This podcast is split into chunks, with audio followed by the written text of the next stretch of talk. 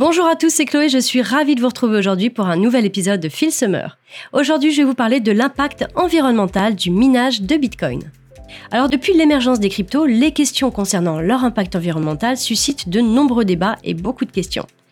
Souvent, les médias traditionnels attaquent l'industrie en expliquant par exemple à quel point le minage de crypto est néfaste pour notre planète. Alors en y regardant de plus près, la réalité est beaucoup plus complexe. Alors oui, le minage d'actifs numériques consomme beaucoup d'énergie, mais finalement par rapport à quoi?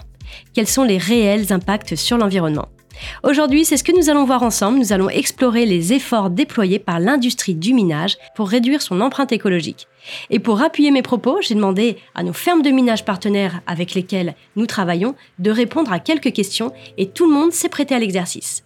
Allez, installez-vous confortablement, c'est parti Cryptalk, c'est le podcast dédié à la crypto. Alors chaque vendredi, où que vous soyez, embarquez-nous avec vous. Alors on ne peut pas dire le contraire, les cryptos ont bel et bien un impact sur l'environnement.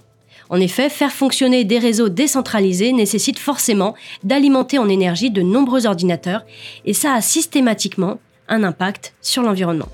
Malgré tout, il est important de noter que la consommation énergétique d'un réseau dépend surtout de son protocole de validation, que ce soit du Proof of Work ou encore du Proof of Stake, et également de son nombre d'utilisateurs. Donc vous comprendrez qu'il est très difficile de faire des généralités car finalement chaque cas est bien différent. Prenons Ethereum par exemple, qui est le second réseau le plus utilisé après Bitcoin. Il a aujourd'hui moins d'impact sur l'environnement que d'autres projets beaucoup moins populaires, et ce, grâce à son passage au consensus de validation Proof of Stake il y a quelques mois. L'équipe de développement a pour but de rendre le réseau plus performant et plus durable pour une utilisation à grande échelle. Le minage est vraiment spécifique au Proof of Work, la preuve de travail, et c'est le mécanisme qu'utilise Bitcoin. Ce consensus de validation est bien plus énergivore que le Proof of Stake, qu'on appelle la preuve d'enjeu. Alors attention cependant, plus énergivore ne veut pas forcément dire plus nocif pour l'environnement il est important d'étudier les sources d'énergie qui alimentent les fermes de minage. Par exemple, très souvent, les fermes de minage sont alimentées avec les surplus énergétiques provenant de productions renouvelables. Et ça permet in fine de recycler de l'énergie qui aurait été perdue et donc de bénéficier de tarifs beaucoup plus avantageux.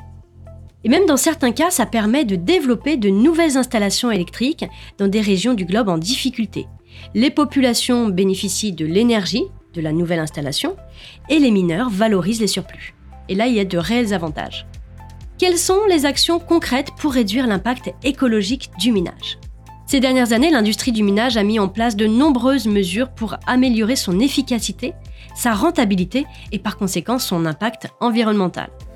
Pour ce dernier épisode de Phil Summer, j'avais vraiment à cœur d'interroger les fermes de minage dans lesquelles nous travaillons et dans lesquelles nous hébergeons vos ASIC et notre parc de clone mining, afin de savoir comment ça se passe dans leurs pays respectifs, à savoir la Norvège, l'Islande, les États-Unis ou encore le Canada.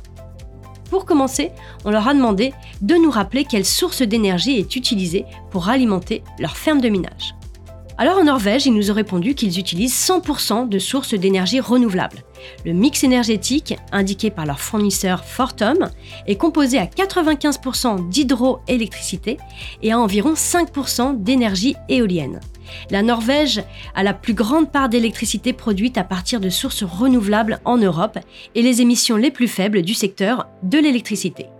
Ils nous précisent que les proportions réelles de leur énergie fluctuent en fonction des précipitations et des conditions de vent.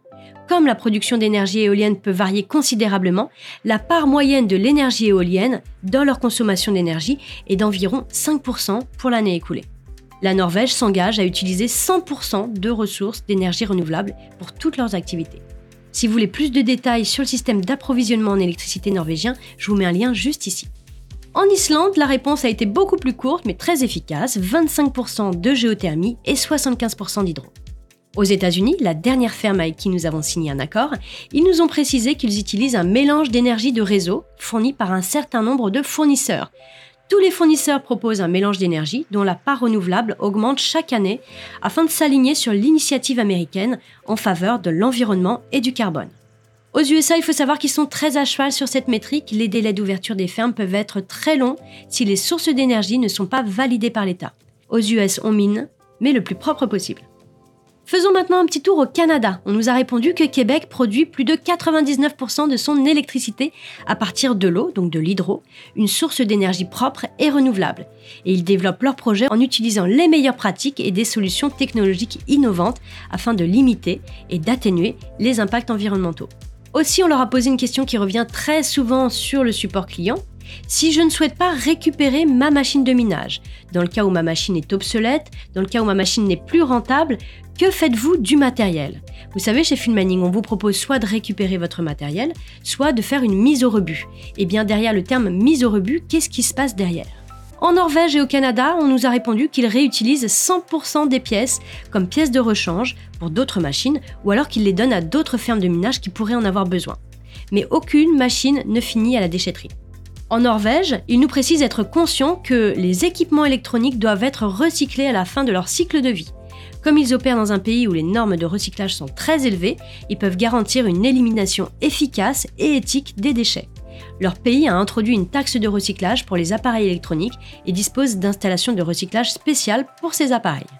En Islande, ils sont organisés différemment. C'est une entreprise de recyclage islandaise qui passe les récupérer et les recycle.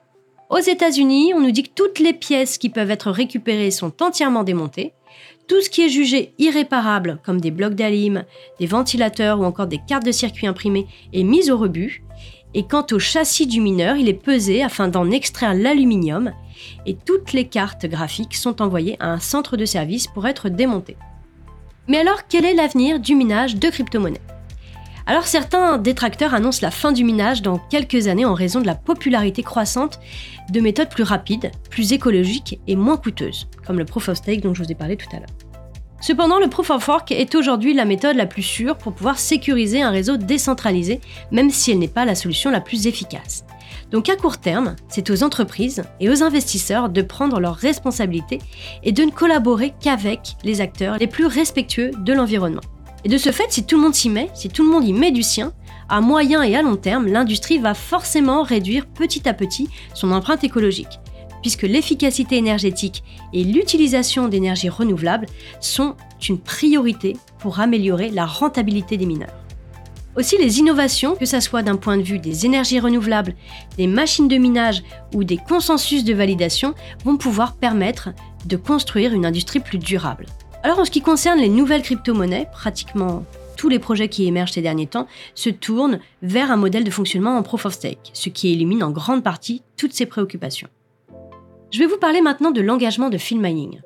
Si vous faites partie de nos fidèles mineurs, vous savez que depuis le début, nous apportons une attention toute particulière aux méthodes d'approvisionnement énergétique de nos prestataires et c'est pour ça aujourd'hui qu'on voulait vraiment vous faire un état des lieux le plus transparent possible sur les pratiques intramuros de nos fermes partenaires.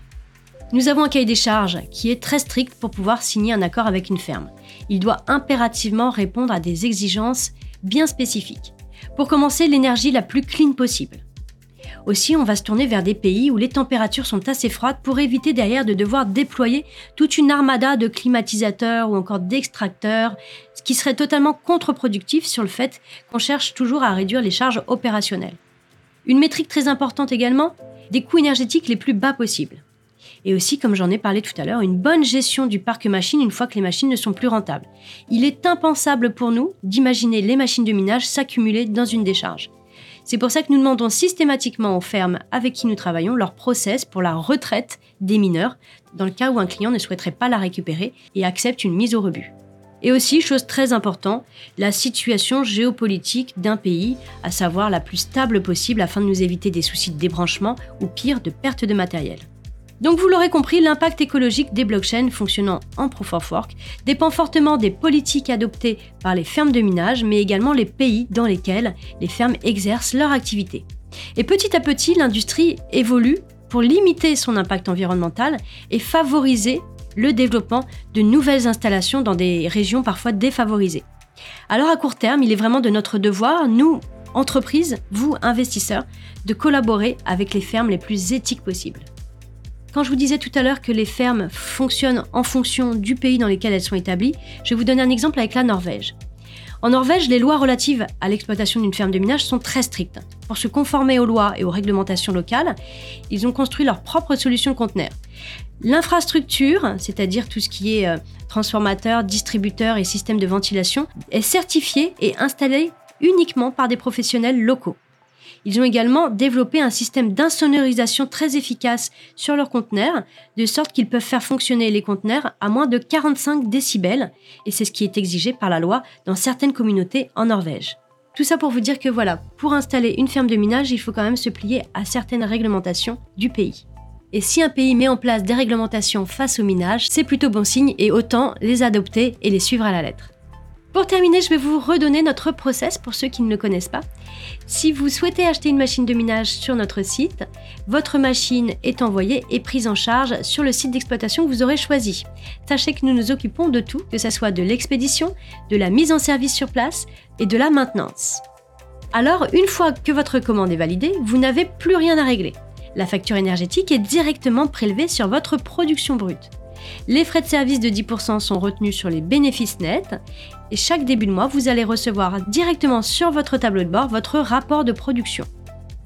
Votre balance Bitcoin sera créditée en conséquence par vos revenus nets de minage directement sur votre compte Mining et vous avez à disposition votre tableau de bord afin de surveiller l'activité de votre machine.